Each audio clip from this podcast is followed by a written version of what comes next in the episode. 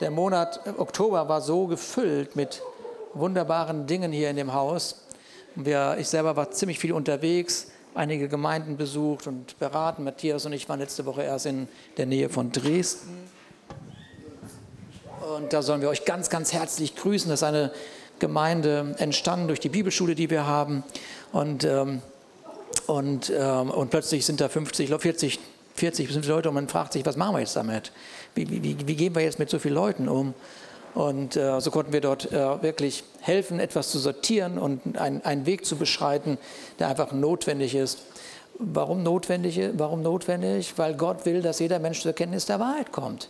Wir können uns gar nicht erlauben, uns aufzuhalten mit irgendwelchen Kleinkram. Bitte? Den Menschen, oder wir haben doch eine Botschaft, die Menschen retten möchte, oder? Ist erfüllt mit einer Botschaft, die diese Welt braucht. Das macht mich nervös. okay, also wir wollen euch ganz, ganz herzlich grüßen von all denen, die wir dort getroffen haben. Ähm, ich, ich, musste wirklich gucken, was habe ich eigentlich letztes Mal hier gepredigt? Und das ist et, etwas länger her. Ich habe so viel gepredigt diesen Monat, letzten Monat, dass ich gedacht habe, okay, aber ich habe nicht hier gepredigt. Ich habe äh, wo auch immer gepredigt. So, ich will das auch nicht übertreiben, aber ich habe das Gefühl gehabt, das ist jetzt wirklich lange her. Und ähm, in meiner letzten Predigt habe ich kurz darüber gesprochen, dass je mehr wir von Gott erkennen, je mehr wir von Gott erkennen, desto größer wird unser Glaube, ja, und desto zuversichtlicher werden wir mit den Lebensumständen umzugehen wissen. Okay. Und deshalb, egal was du gerade empfunden hast in diesem Lobpreis, ob dir das zu lang, zu kurz, zu laut, zu leise, was auch immer war, ist es nicht so ganz tragisch für uns, die wir darin leben, ja, weil wir in diesem Lobpreis anfangen, Gott in seiner ganzen Größe zu erkennen. Ja, und wir, wir, wir wollen darin ruhen, in dem, was wir in ihm erkennen. Und nicht durchhetzen über, durch einen Moment, durch Botschaften, die so tief sind, ja, dass wir manchmal kaum begreifen, was wir da sagen. Allein die Aussage, dass wir an den einen Schöpfer des Himmels und der Erde glauben, sagen wir immer wieder, das ist so groß, dass wir gar nicht die Möglichkeit haben, das zu fassen wirklich. Aber deswegen ist unser, unser Herz da, uns hineinzudrängen, immer mehr davon zu erkennen, weil wir ahnen, je mehr wir ihn sehen, desto größer wird unser Glaube, den wir nötig haben, dringend nötig haben für die Herausforderungen und Momente, die wir in unserem Leben zu bewältigen haben. Und so habe ich letztes Mal äh, über äh, eine ganz bekannte Geschichte aus dem Alten Testament äh, gepredigt, über diesen Goliath und David. Immer so Momente, wo ich denke, ach, du musst was anderes suchen. Gott gibt mir was anderes. Bloß nicht über so eine Geschichte, die jeder kennt. Irgendwie, ne? Weiß nicht, jeder, der predigt, der weiß, der kennt das. Also, dass er denkt, ja, die 80 Prozent wird gleich schlafen. Gott gibt mir was anderes. Genau, aber dann lässt Gott einen im Stich. und sagt, nee, nichts anderes, das ist dran, ja. Und was wir, was wir in dieser Geschichte gesehen haben, wir haben nicht, wir haben nicht nur gesehen, David äh, schlägt da den Goliath tot, sondern diesen Weg, diesen Weg, dass David, dass diese große Geschichte niemals einen Platz in der Bibel gefunden hätte, wäre David nicht im Gehorsam aufgestanden an diesem Morgen. So, der Gehorsam führt uns in einen Moment, von einer, einer Geschichte, die Gott sieht. Ja, das ist eine ganz wichtige Aussage, weil diese gewöhnlichen Dinge, wir, wir sehen manchmal diesen gewöhnlichen Dingen, die unser Leben logischerweise begleitet, sehen wir irgendwie manchmal keinen Sinn mehr. Ja, es ist gewöhnlich. Ja. Aber die Sichtweise Gottes ist völlig anders. Ein gewöhnlicher Moment, in dem du gehorsam lebst, ja, ist der Moment, wo Gott einen Charakter formen kann, um etwas Großes zu bewirken. Und manchmal weiß man morgens nicht, dass abends ein Goliath auf einen wartet. Aber wenn man sich morgens gut vorbereitet hat, in der Gegenwart Gottes, kann der Goliath gerne kommen. Ist ja kein Problem. Armer Goliath. Tu Buße, Goliath. ja. Und, und äh, dann, haben wir, dann, haben wir, dann haben wir gesehen, wie er also auf diesem Weg aus diesem, erstmal aus dem Gehorsam, losgezogen ist, mit dem, was ihm anvertraut worden ist, gut umgegangen ist. Ja, das war ein kleiner Moment, aber ich will das alles nicht wiederholen. Er ist gut umgegangen mit dem, was Gott ihm anvertraut hat.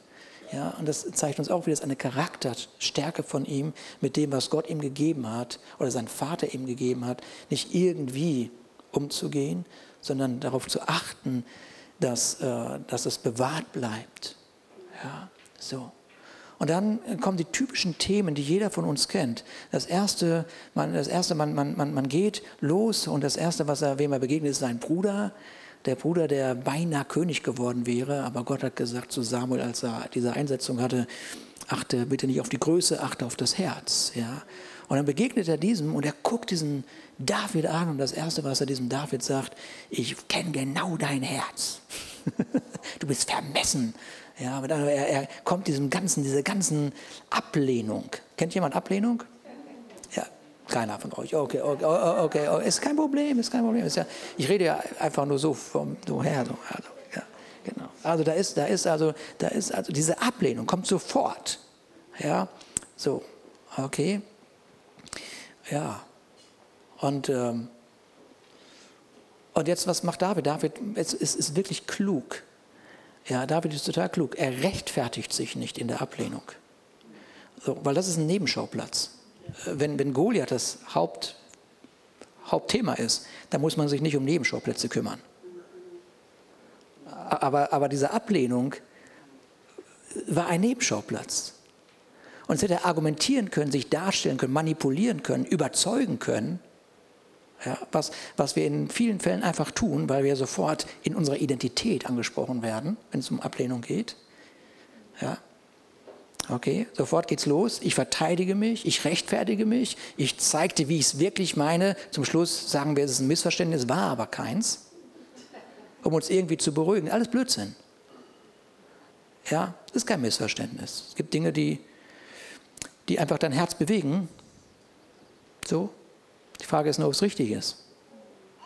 So, und in, in, in, dem, was wir gelernt haben, ist folgendes, dass David, er ist konfrontiert mit dieser Ablehnung und was er macht, ist, er dreht sich um und geht zum Nächsten. Ja, und das ist das Beste, was man machen kann. In diesen Momenten, ja, dass du nicht diskutierst, sondern du drehst dich um und gehst. Du lässt dich nicht ein auf eine Diskussion, was deine Identität anbetrifft und was deine Motivation anbetrifft. Ja, okay. So, und dann und dann ist er in, den, in, diesem nächsten Moment, dann ist er in diesem nächsten Moment, nämlich diesem Moment, ähm, dass, er, dass er jetzt vor Saul kommt. So, ja? Und der hätte ihn eigentlich feiern sollen. Ja, 40 Tage hören sie ja nichts anderes, außer diese schreckliche Botschaft, ich mache euch all den Kopf kürzer. Und jetzt kommt endlich einer und sagt, nee, nee, warte mal, ich hatte das so ausgedrückt, die einen denken, der ist zu groß und David denkt, der ist zu klein, um ihn zu verfehlen. Also, also das, das war seine Botschaft. Also steht er da und Saul hätte ihn feiern können. Aber Saul, was macht Saul? Das nächste Thema, was auf unser Leben zukommt, ist, äh, dass, dass man einen begrenzt. Das kannst du nicht. Du bist dazu nicht in der Lage, du, du kriegst das nicht hin. Schau mal an, wie du aussiehst. Schau mal, mit, welcher, mit welchen Waffen hast mit welchen Waffen willst du gegen den kämpfen, der sein Leben lang trainiert ist. Puh. Und jetzt ist David, wieder ist dieser Charakter von David, dass dieser David sagt, ja, ich sage das mit meinen Worten, weil das kannst du in dieser Geschichte wahrnehmen. Ja, lieber Saul, diese Art von Riesen habe ich noch nicht bekämpft. Aber ich komme mit meinem Gott, mit dem ich einen anderen Riesen begegnet bin. So, okay, also wo ist, das, wo ist denn das Problem? Ich kenne meinen Gott. Ich kenne meinen Gott und mit diesem Gott gehe ich auf das nächste Problem zu und ich weiß, wie die Zukunft aussieht von diesem Riesen, weil ich kenne den Autor der Geschichte von meinem Tag. Und mein Autor, ich hätte beinahe gesagt, Rosamunde Pilcher, aber das ist falsch. Also mein Autor hat ein Happy End.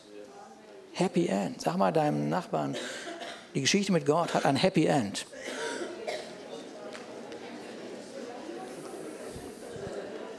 Ja.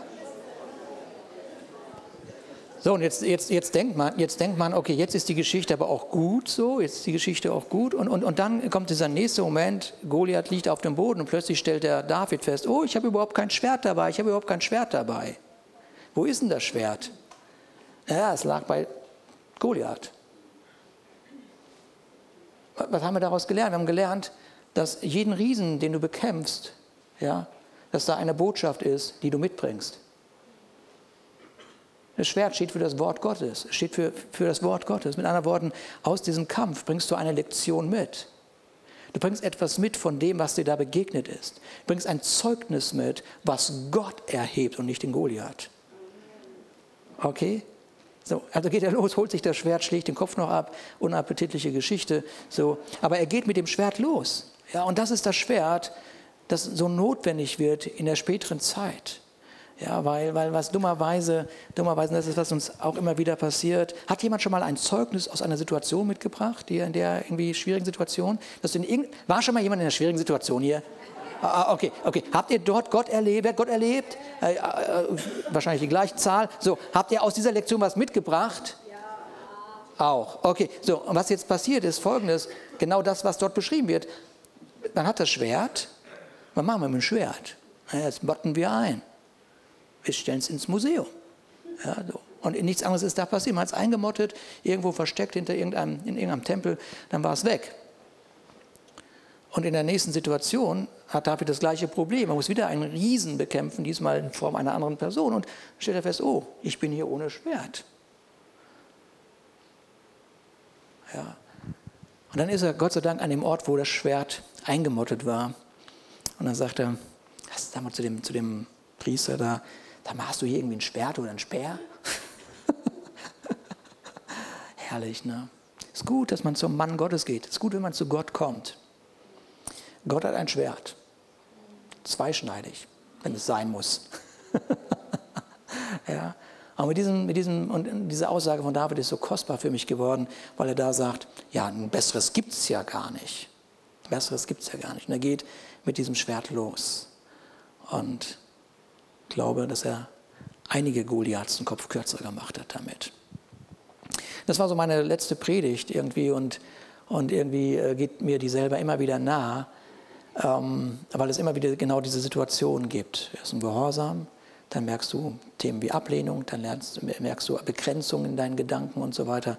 Und dann ähm, lernst du eine Lektion aus der Situation, der Feind ist besiegt und manchmal vergisst man alles das und denkt, okay, ich muss von vorne anfangen. Dabei könnte man auf dem Zeugnis der letzten Begegnung den nächsten Sieg davontragen. Ja? Okay. Also denkt immer wieder darüber nach.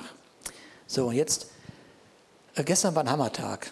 Gestern war ein Hammertag, die Arme kamen, ey, die Arme kamen. Die, also es tat mir so leid, weil, ähm, ja, es tat mir total leid, weil ich morgens haben wir schön gefrühstückt, dann hat Carmen ihre Themen gehabt so und ich gesagt, ich bereite jetzt meine Predigt vor und ich liebe das, ziehe mich zurück, da da da und dann so bin ich für mich und das ist eine richtig schöne Zeit und das war um elf vielleicht, zehn, keine Ahnung, ziemlich früh, so für Samstagmorgen und dann kam Carmen um sechs Uhr abends wieder und ich saß an derselben Stelle ohne ein Wort. Aber ich habe viel gelesen. haben wir einen Moment. Dann habe ich um 8 Uhr noch eine Gemeindeberatung gemacht. Und dann war es halb zehn. Und dann habe ich gesagt, mache ich ein bisschen weiter, lese weiter die Bibel und guck mal. Und um halb zwölf habe ich gesagt, jetzt gehst du ins Bett. Und dann bin ich heute Morgen um 6 Uhr wach geworden mit einem Gedanken. Hätte ich mir auch sparen können den Tag gestern. Und ich gedacht, ach, hättest du gleich ins Bett gehen können oder was? Naja.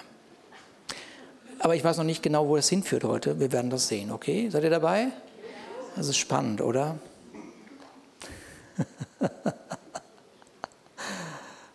Fängt auch richtig für mich jetzt gerade, wenn ich das gerade sehe, hier, echt herrlich. Gott ist so gut. Machen wir weiter hier. Einmal die Folie. Sorgt euch um nichts. Na gut, okay. cool, oder? Oh Gott, du bist echt humorvoll. Sorgt euch um nichts. Gott hat gut reden, ne? hat echt gut reden, Gott.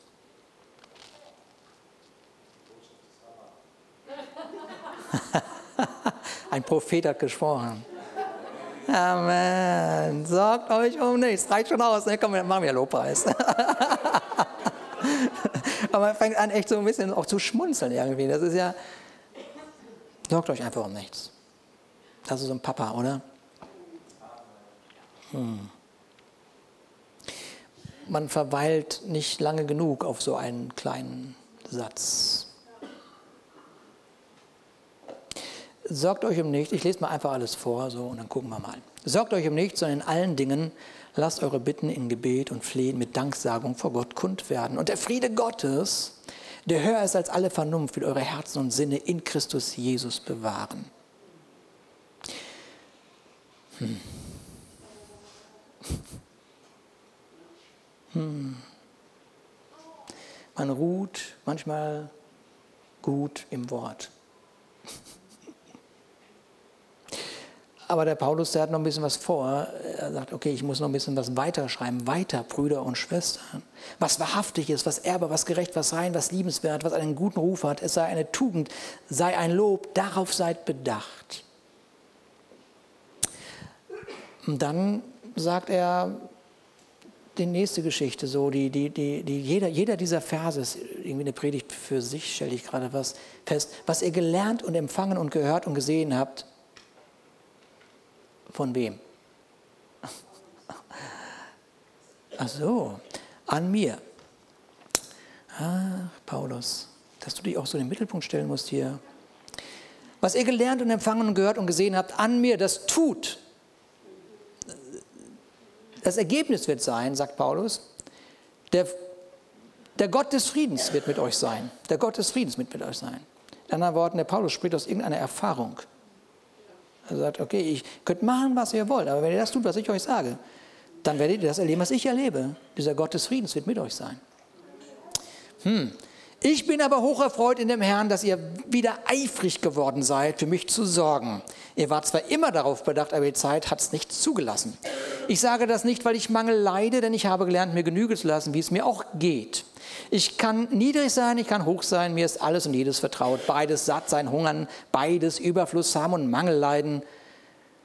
Ich vermag alles durch den, der mich mächtig macht. Hm, lass uns mal diesen letzten Vers, ich vermag alles durch den, der mich mächtig macht. Lass uns Gott dafür mal einen Applaus geben. Danke. Danke. Er müsste, er müsste, hinter jedem, er, müsste hinter, er müsste hinter jedem Vers einen Applaus setzen, finde ich. Jeder Vers ist so stark. Also wenn es ein Wort gibt, was in diesen Versen mitschwingt, wenn es ein Wort gibt, was man irgendwie so ahnt, was nicht wirklich den Ausdruck findet hier, aber immer wieder denkt man an ein einziges Wort, so ist es mir heute Morgen gegangen, das ist das Wort Zufriedenheit. Zufriedenheit. Und der Paulus, der löst sich, ich denke zu Recht, davon ab, dass äußere Umstände seine Zufriedenheit bestimmen könnten. Und ich denke, auch das ist wieder etwas, was jeder von uns erlebt, dass man, dass man sich irgendwas vorgenommen hat und dass genau das nicht funktioniert und dann schleicht sich genau diese Unzufriedenheit in, in unser Leben hinein. Wir wollen das ja nicht unbedingt, aber es ist dann einfach da. Und ob man das wahrhaben will oder nicht, plötzlich ist man wieder in so einem blöden Tal, schaut nach vorne, sieht da einen Berg und sagt, da will ich aber eigentlich hin. Und dann bist du endlich auf diesem Berg, denkst, du bist jetzt ein bisschen zufrieden, schaust nochmal um, weil jetzt hast du eine andere Perspektive und dann siehst du da einen höheren Berg. Dann denkst du, wow, der Berg ist sexy, da will ich eigentlich hin. So. Und du, schon bist du, obwohl du auf einem Berg bist, in einem Tal. Ja, und das ist dann wieder so irgendwie wieder Unzufriedenheit. Ja. Und, und, dann ist das so, Zufriedenheit wollen wir doch in ganz vielen Bereichen. Also wenn, wenn, wenn die Überschrift in deinem Leben steht, zufrieden, also durch und durch zufrieden, ich meine jetzt wirklich zufrieden, keine Scheinzufriedenheit, keine ich versuche zufrieden zu sein. Ich denke an die armen Menschen woanders, da bin ich ganz zufrieden. All diese Fake-Zufriedenheit, die, die nichts bringt, die einfach nicht wahr ist, die gelogen ist, ja, die ist gelogen. Okay? So, wir, wir, wir, haben doch, wir haben doch, wir haben doch, wenn da, da steht zufrieden, dann sprechen wir doch von der Beziehung, von der Ehe, von der Freundschaft, von der Karriere, von den Finanzen, von der Gesundheit. Und weil wir Frommen ja auch noch die Gemeinde haben,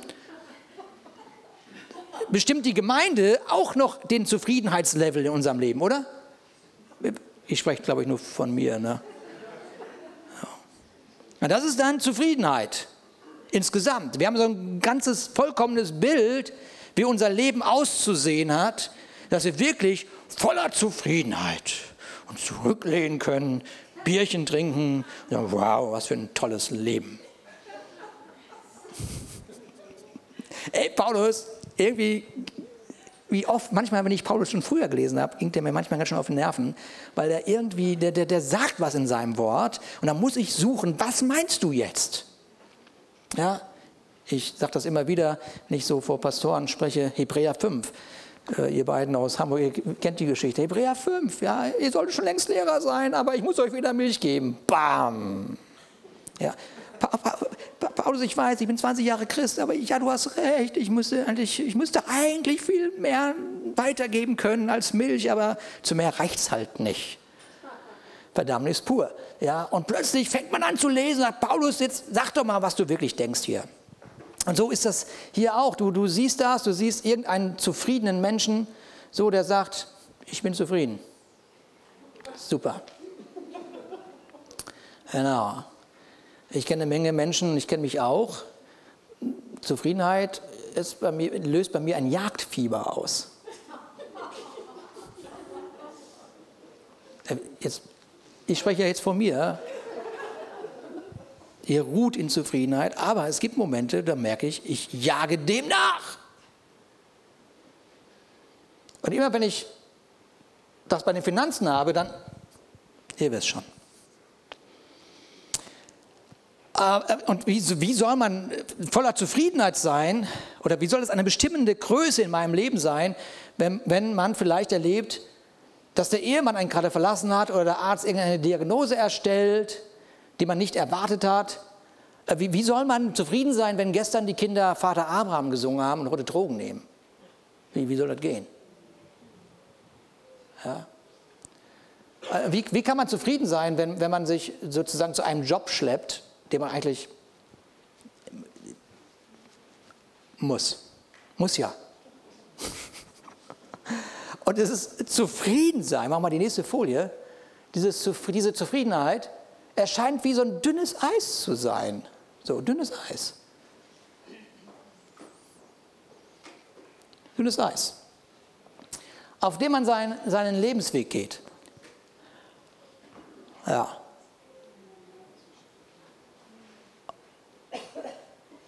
Und dann spricht man hier und da ein. Und denkt man, okay, okay, muss jetzt anders entscheiden. Ich brauche eine andere Frau, ich brauche einen anderen Mann, ich brauche einen anderen Job, ich brauche einen anderen, was auch immer. Ja? Ich brauche ein anderes Gehalt auf jeden Fall, sowieso. Aber paradoxerweise, und das ist das, was mich irritiert und was dich vielleicht auch irritiert und was den Paulus so ein bisschen auch unangenehm erscheinen lässt, dass er das Thema Zufriedenheit paradoxerweise oder über dieses Thema Zufriedenheit paradoxerweise an einem Ort schreibt, der einfach keinen Grund gibt, zufrieden zu sein. Das ist nämlich eine Gefängniszelle. Also es ist nicht gerade ein Höhepunkt der Lebensreise. So, jetzt, jetzt habe ich das nochmal gelesen und stellt fest, warte mal, Paulus sagt ja gar nicht, dass er zufrieden ist mit dem Gefängnis. Das sagt er ja gar nicht. Er sagt auch gar nicht, hör mal Leute, ich bin total zufrieden, weil ich gerade Mangel erlebe. Finde ich total cool. Gib mir mehr Mangel. Je mehr Mangel, desto heiliger bin ich nämlich. Ich fühle mich hier total heilig im Gefängnis, wenn ich noch mehr Mangel habe. Hast du das nochmal gelesen? Guckt, doch komm, Paulus, gib's mir. Zeig mir, dass Mangel klasse ist. Er macht er aber nicht. Er sagt auch nicht, die Verfolgung ist cool. Ich bin total zufrieden in meiner Verfolgung. In einer englischen Übersetzung, weil das war, war echt so, ich habe echt gesucht und gesucht, Paulus, und dann habe ich wieder dieses Wort von Paulus, was er auch in Epheser 5 schreibt. So, habe ich aus, aus dem Englischen übersetzt, Howard, es tut mir total leid, meine Übersetzung ist bestimmt grauenhaft. Ich habe es versucht. Das, aber, aber ich hole ja nur das eine Wort, wollte ich, weil das da im Englischen steht, Secret. Okay, das muss ich jetzt irgendwie da reinbasteln. Aber dann habe ich, okay, ich weiß, was es heißt, in Not zu sein, ich weiß, was es heißt, viel zu haben.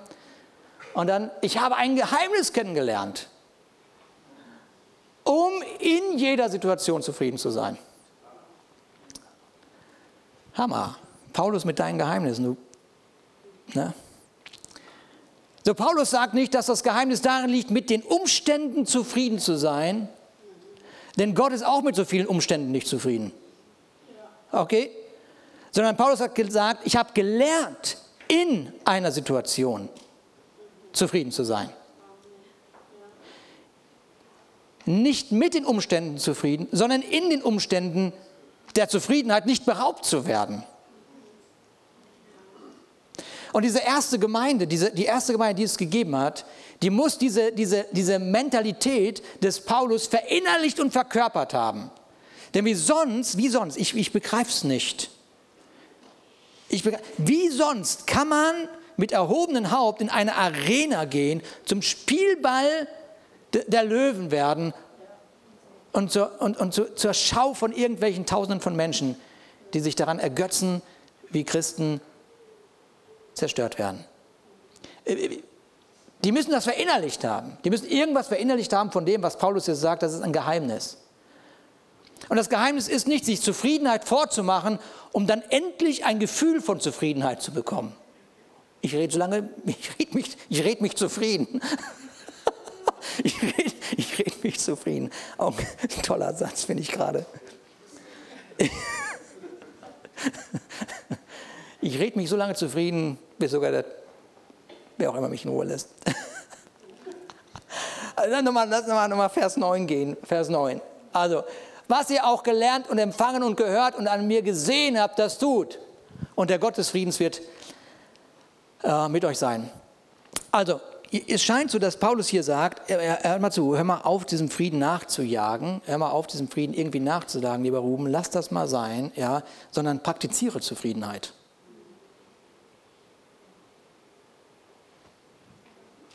Praktiziere Zufriedenheit.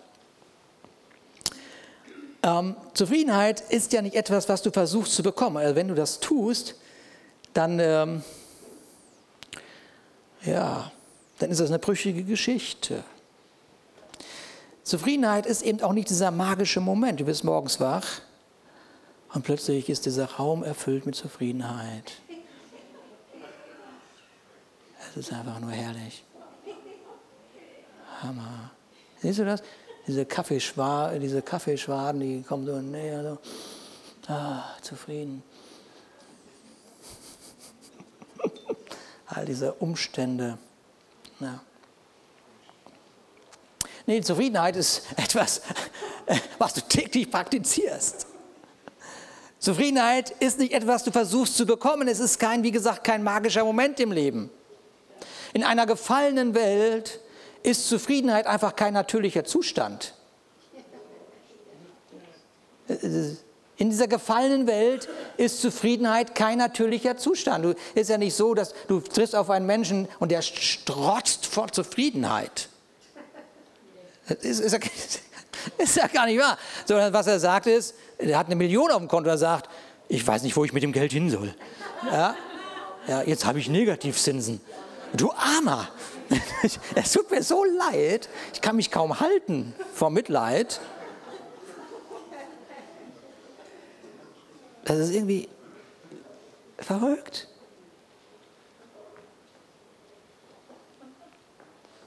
Also egal wie, wie, wie was gefüllt ist, es gibt immer die Möglichkeit, seine Unzufriedenheit zu äußern.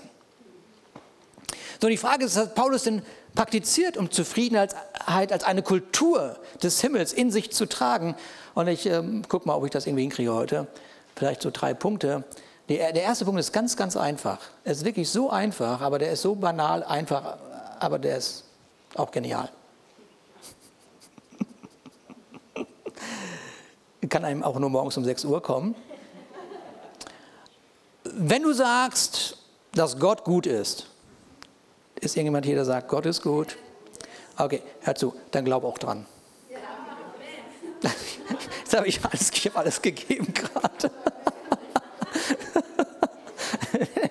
wenn du sagst, Gott ist gut, ich meine, wenn du das sagst, dann glaub doch einfach dran. Und, das ist genau dieser Moment. Ja. Ich weiß nicht, ob wir das Ja von Gott für uns verstanden haben, wirklich verstanden haben. Ja. Oder doch irgendwie durch das Leben gehen, dass Gott doch jemand ist, der uns irgendetwas nicht gönnt und nicht geben will. Ja. Wir rechnen eher mit einem Nein. Und wenn ich, wenn ich das, was ich gerne in meinem Leben haben möchte, verändert haben möchte, und, und, und, und wirklich, ich, ich will ein Ja hören, ja, aber ich gehe von einem Nein aus, ständig, weil ich ein Bild von Gott habe mit so einem Nein, ja, weil Gott es anscheinend, anscheinend nicht wichtig ist, dann verringere ich automatisch meine Erwartungshaltung. Sofort, es geht runter. Und wenn ich meine Erwartungshaltung verringert habe, dann verringere ich auch mein Glaubenslevel. Weil, weil mehr geht ja nicht. Und dann habe ich ein, mein, mein Zufriedenheitslevel auch runtergeschoben. Das ist aber keine Zufriedenheit, ist Frust. Weil mich bewegt etwas. Ich will was verändert haben. Mano. So, das mache ich mit Absicht. Ich sage das mit Absicht so aggressiv hier gerade. So, äh, muss ein bisschen aufpassen.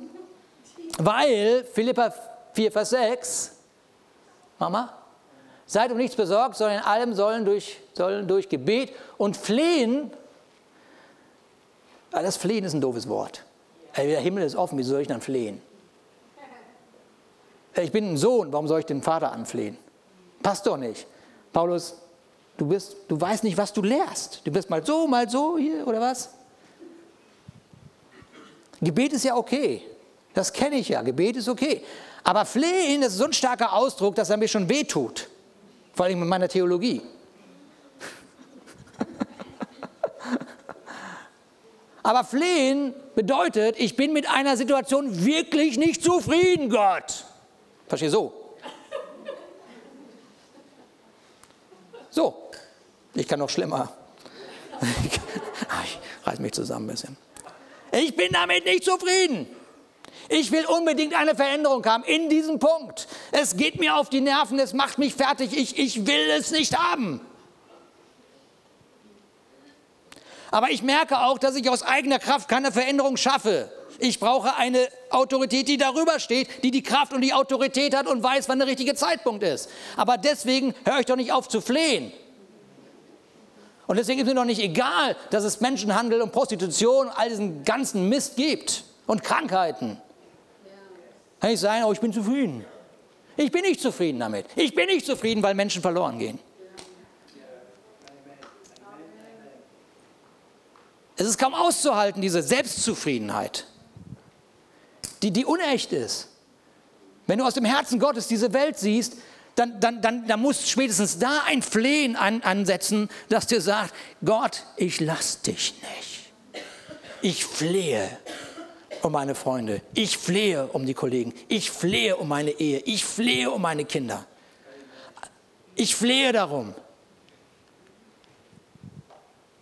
Aber Paulus zeigt uns den Charakter des Flehens.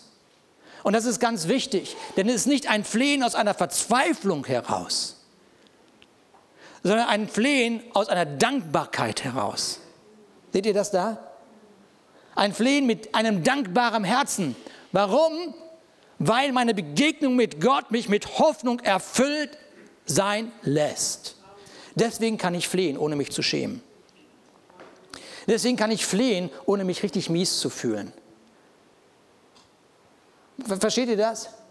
Weil meine Begegnung mit Gott lässt mich niemals in eine Situation, in der er sagt, ey, Bitch, ich könnte es, aber ich tue es nicht.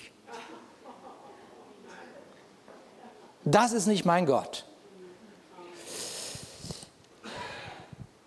Ich weiß, dass mein Gott vollkommen gut ist. Deswegen sagte ich, wenn du sagst, es gibt einen guten Gott, dann glaube auch dran. Es ist ein guter Gott, dann ist mein Flehen kein verzweifeltes Überzeugen, sondern ein erfüllt mit Hoffnung.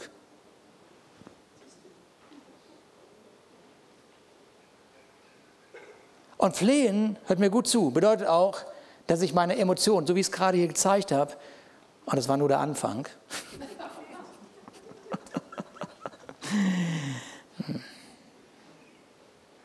dass ich meinen Emotionen, meinen Gefühlen für eine bestimmte Sache, ich unterdrücke sie einfach nicht. Ja. Ich meine, wenn, wenn du, es, es gibt Themen, die sind so schrecklich, wenn du da keine Emotion zeigst, nicht mindestens ein Wimperzucken. Ich meine, das ist das Mindeste an Emotionen, was man von einem Menschen erwarten kann, wenn er irgendwas Schreckliches hört, oder? Wenn als das stattfindet, ja, dann weiß ich nicht, wem wirklich, wo wirklich Hilfe nötig ist. Bei denen, über die wir gerade reden, oder über dich? Verstehst du? So, also, also, also gibt es eine Situation, da kann ich einfach, da, da, muss ich meine, da muss ich dem, was, was mich bewegt, ich muss das zum Ausdruck bringen und ich bin mit meinem Gott und das Beste ist immer, ich bin im, im, im Auto. Also ich im Auto. Man denkt, es ist die Freisprecheinrichtung, aber ist nicht. Also es ist eine Freisprecheinrichtung, aber nur zum Himmel. Danke, Howard, das ist sehr, sehr lieb von dir. Klasse, danke. Versteht ihr? Das, das ist mein Moment. Und vielleicht denkst du, dass ich nur Lobpreismusik da höre. Ich höre sämtliche Art von Musik.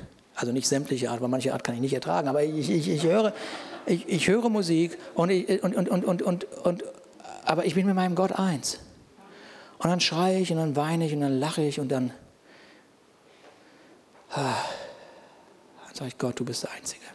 Du bist der Einzige fühle mich immer zu dem Punkt, du bist der, du bist der Einzige. Was, was heul ich hier rum?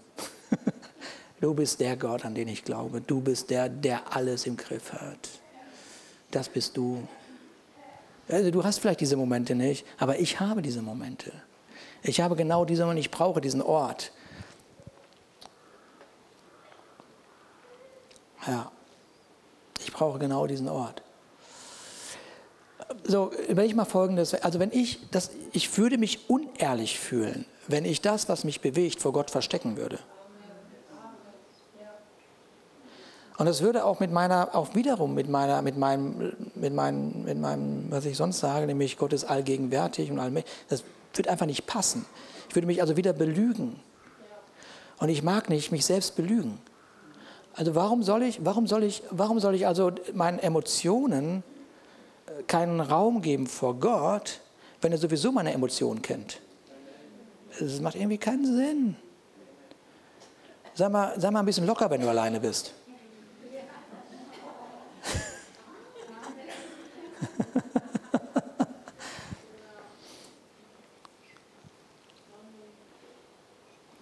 Kann sein, dass wenn wir das gar nicht so äh, vor Gott zum Ausdruck bringen mögen, wollen, kann gut sein, dass du einer Lüge glaubst, dass Gott uns sowieso nicht zuhört oder dass ihm das egal ist, was dir wichtig ist.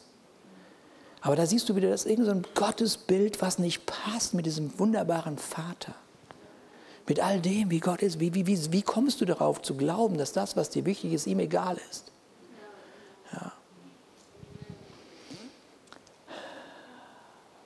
Wisst ihr, wenn das verloren geht, wenn, das, wenn diese Ehrlichkeit mit Gott verloren geht, wenn dieses authentisch sein mindestens vor Gott verloren geht, dann ist gar keine Hoffnung mehr.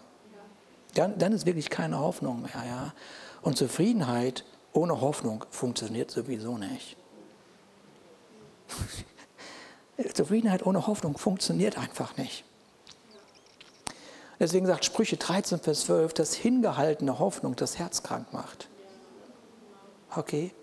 Okay? So. Also, also haben wir Hoffnung in uns, dass Gott die Dinge bewegt oder bewegen kann.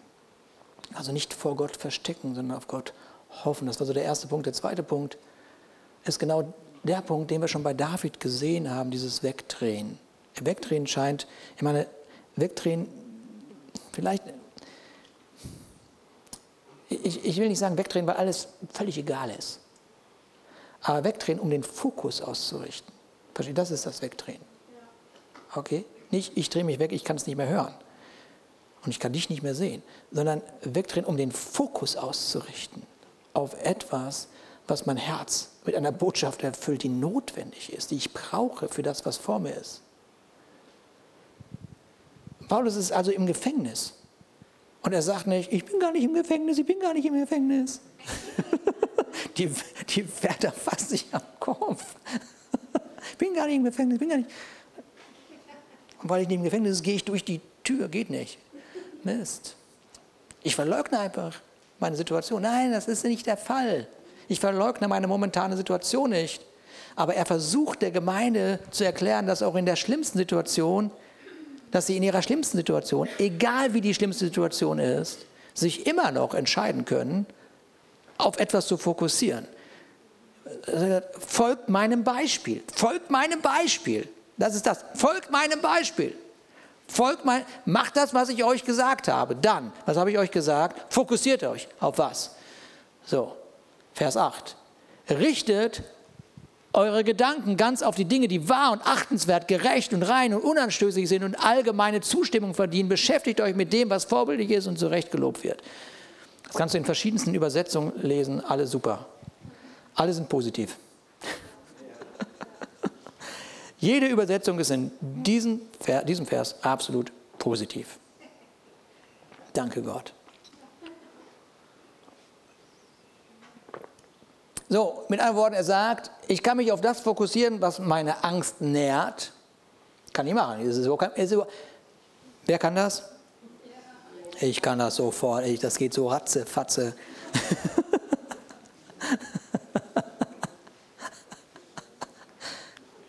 ich kann gar nicht so schnell denken, wie ich mich fokussieren kann.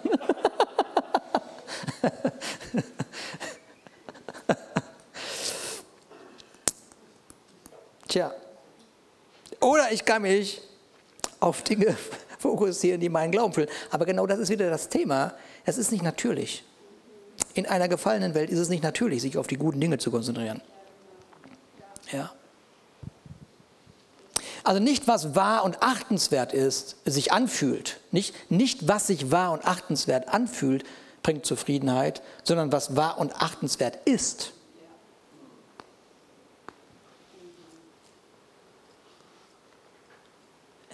Nicht, was sich gerecht anfühlt, sondern was gerecht ist.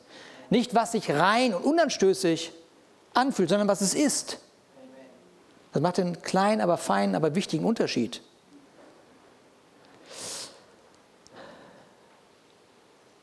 Zufriedenheit ist also kein Gefühl, sondern ein Fokussiertsein. Praktizieren. Ich praktiziere meinen Fokus. Und ja, ich erkenne, dass ich dass vielleicht dies, in dem ich gerade bin, ich, ich weiß nicht, was, in welchen Situationen du gerade dein Leben so lebst, aber ich, äh, vielleicht hast du gerade, wo du sagst, es ist wirklich die schwierigste Situation, durch die ich gerade gehe. Und, und es ist hier kein, kein äh, Verleugnen dieser Situation. Aber ich richte mein Herz auf die Aussage, dass ich alles kann durch den, der mich stark macht. Das ist im selben Kapitel. Und deshalb ist der Lobpreis der größte Schlüssel für Zufriedenheit. Weil wahrer Lobpreis, also nicht ein Lied nach dem anderen und möglichst hoffentlich in der gleichen Dur, damit es nicht so anstrengend wird. Lobpreiser wissen Bescheid.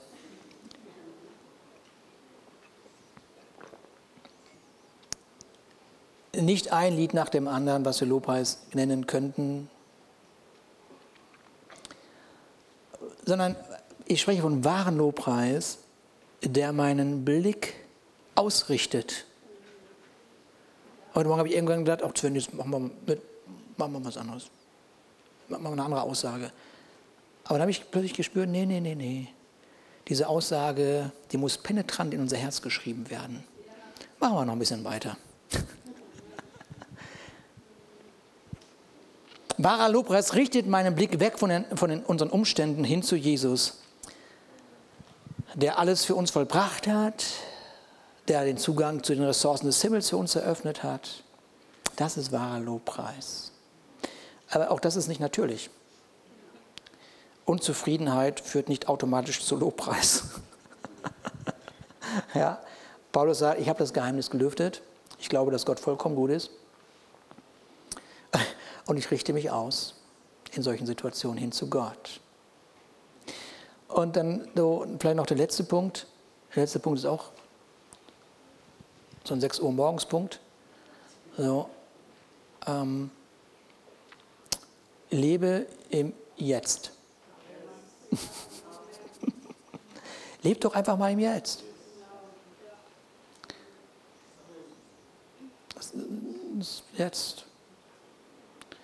Nochmal, Paulus schreibt es aus einer Gefängniszelle, er konnte gar nicht woanders hin. hätte sich so sehr, noch so sehr wünschen können, woanders zu sein. Ging nicht, die Tür war zu. Und deswegen sitzt er da und sagt, okay, ich höre mal auf, dieser Zufriedenheit nachzujagen, sondern ich richte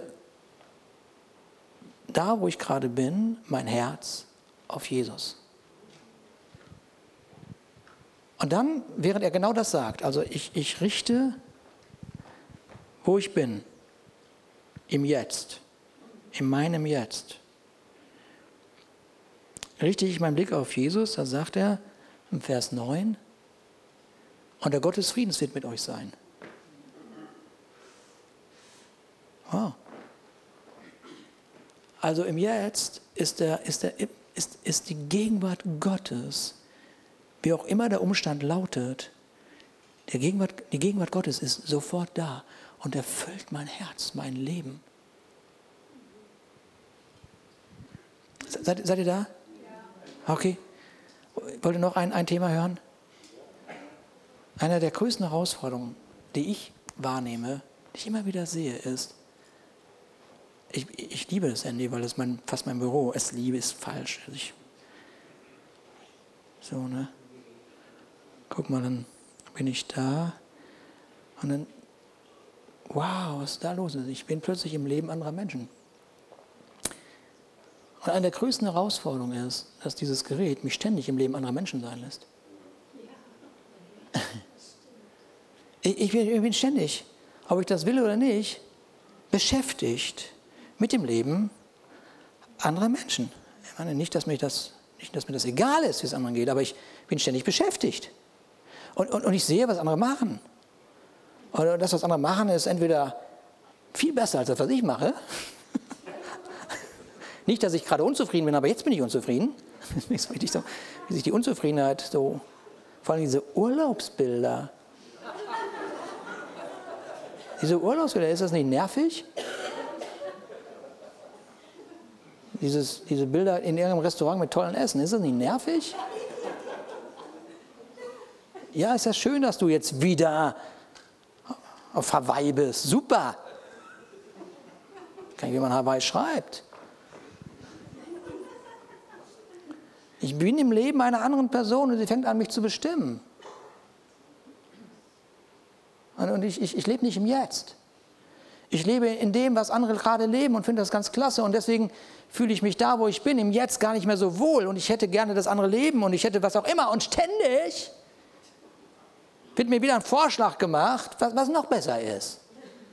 Oder was noch, was ich jetzt noch bedenken muss. Oder was noch schrecklicher ist. Oder was auch immer, was auch immer in dieser Welt passiert, ist ja jetzt hier alles hier drin. Versteht ihr? Es beschäftigt. Es, beschä es, es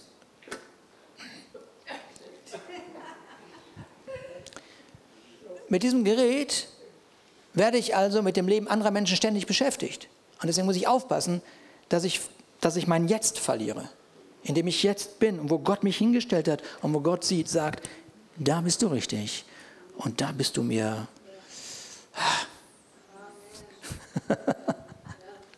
So, Zufriedenheit ist nicht an einem anderen Ort, noch in dem Leben einer anderen Person. Okay? Genau, und so guckt Paulus also ein bisschen zurück in seinem Leben und hat ein bisschen was erlebt, so ein bisschen nicht so Schönes und ein bisschen sehr Schönes. Und dann sagt er, okay, pass auf Leute, äh, macht keinen Sinn darüber nachzudenken, ob diese Situation oder jene Situation Zufriedenheit bringt. Die Zufriedenheit ist in mir, weil ich weiß, wer er ist. Ja, okay, so, das ist das war von heute. Und deswegen ist das ja so, dass wir, dass wir, dass wir vielleicht, vielleicht nochmal was wirklich verinnerlichen und lass uns dazu bitte mal aufstehen. Ähm, etwas, was, ähm, was mich, ähm, was ich in dem Zusammenhang sehe, was wir, was wir kennen und was. Äh, ja. Das ist im Psalm 139. Lass uns mal richtig gut zuhören. Ja, Psalm 139. wenn ich mich setze oder aufstehe. Wenn ich mich setze oder aufstehe. Du weißt es. Meine Absichten erkennst du schon im Voraus. Problem? Nee, kein Problem. Nichts zu verstecken, nichts zu verbergen, alles gut. Zwischen mir und Gott ist alles gut. Ja? Er liebt mich.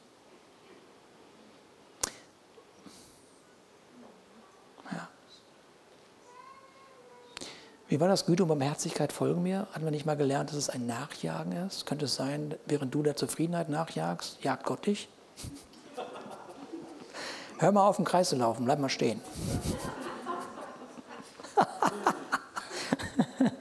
Ob ich gehe oder liege, du siehst es. Nein, doch. Mit all meinen Wegen bist du vertraut. Auch mit denen? Ja, auch mit denen. Ja, noch ehe mir ein Wort über die Lippen kommt, weißt du es schon genau, Herr. Also muss ich nichts verstecken? Nein. Und Emotionen? Super. Darf ich laut sein? Ja. Leise? Mhm. Gut. Von allen Seiten umschließt du mich und legst mich auf deine Hand. Wow, was für ein schöner Vers. Was für ein schöner. Nochmal, von allen Seiten umschließt du mich und legst mich auf deine Hand. Ein unfassbares Wunder ist diese Erkenntnis für mich zu hoch, als dass ich sie je begreifen könnte. Ja, ist zu hoch, Gott. Wohin könnte ich schon gehen, um dein, deinem Geist zu entkommen? Wohin fliehen, um deinem Blick zu entgehen? Wenn ich zum Himmel emporstiege, so wärst du dort. Und würde ich im Totenreich mein Lager aufschlagen, dort wärst du auch. So gut. Sehr gut. Gut, dass das so ist, Gott. Hab keine Angst vor dir. Du bist ein Gott der Gnade. Thron der Gnade. Hm. Wo auch immer du bist, Gott, ich lag mein Lager auf. Deine Gegenwart bestimmt den Ort. Hätte ich Flügel und könnte mich wie die Morgenröte niederlassen, am äußersten Ende des Meeres, so würde auch dort meine Hand, deine Hand mich leiten, ja, deine rechte Hand würde mich halten. Puh. Und spreche ich, nur noch Finsternis soll mich umgeben. Und der helle Tag um mich her soll sich verwandeln in tiefste Nacht. Daran wäre selbst die Finsternis nicht finster für dich und die Nacht würde leuchten wie der Tag. Hm. Ja, für dich wäre tiefste Dunkelheit so hell wie das Licht. Vater, ich danke dir in den Namen Jesus. Einfach für dein, dein Herz und für deinen Blick und für, für das, was du uns gegeben hast und, und, und vollbracht hast. Danke, Jesus Christus, dass, dass wir all dem, was, ähm, dass wir all dem nicht nachzujagen brauchen. Keine verzweifelte Jagd unser Leben bestimmt, sondern in dem, wer du bist und wir in dir ruhen, zufrieden sind, satt sind, geborgen sind den Themen, die unser Leben so beschreiben, begegnen können. Und ich danke dir, Papa, dass du jedem, der heute Morgen hier ist und der in, welchen Situationen auch immer ist, die, die wirklich, wirklich herausfordernd sind. Papa, ich bitte dich, dass du dieser Person in diesem Moment einen Offenbarungsmoment schenkst. Danke, Jesus. Danke, Jesus. Einen Offenbarungsmoment von dir.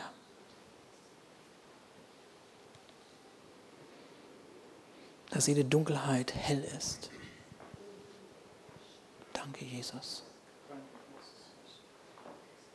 Und dass äh, wir von einem Friedensort gehen, Vater, heute Morgen, von einem Ort des Friedens in die Situation, die uns wie so ein Kampf erscheint. Aber wir gehen von Sieg zu Sieg. Weil wir deinen Frieden mitnehmen, weil wir deine Möglichkeiten mitnehmen, weil wir dich mitnehmen, Papa. Danke, Jesus. Danke, Jesus. Und ich danke dir, Papa, dass der Friede, der höher ist als unsere Vernunft, unsere Herzen und Sinne bewahrt. Danke, Jesus Christus. Danke, Jesus Christus. Danke, Jesus Christus. Dein Friede, der höher ist als alle Vernunft. Alles das, was wir berechnen, uns ausdenken, sehen, Vater.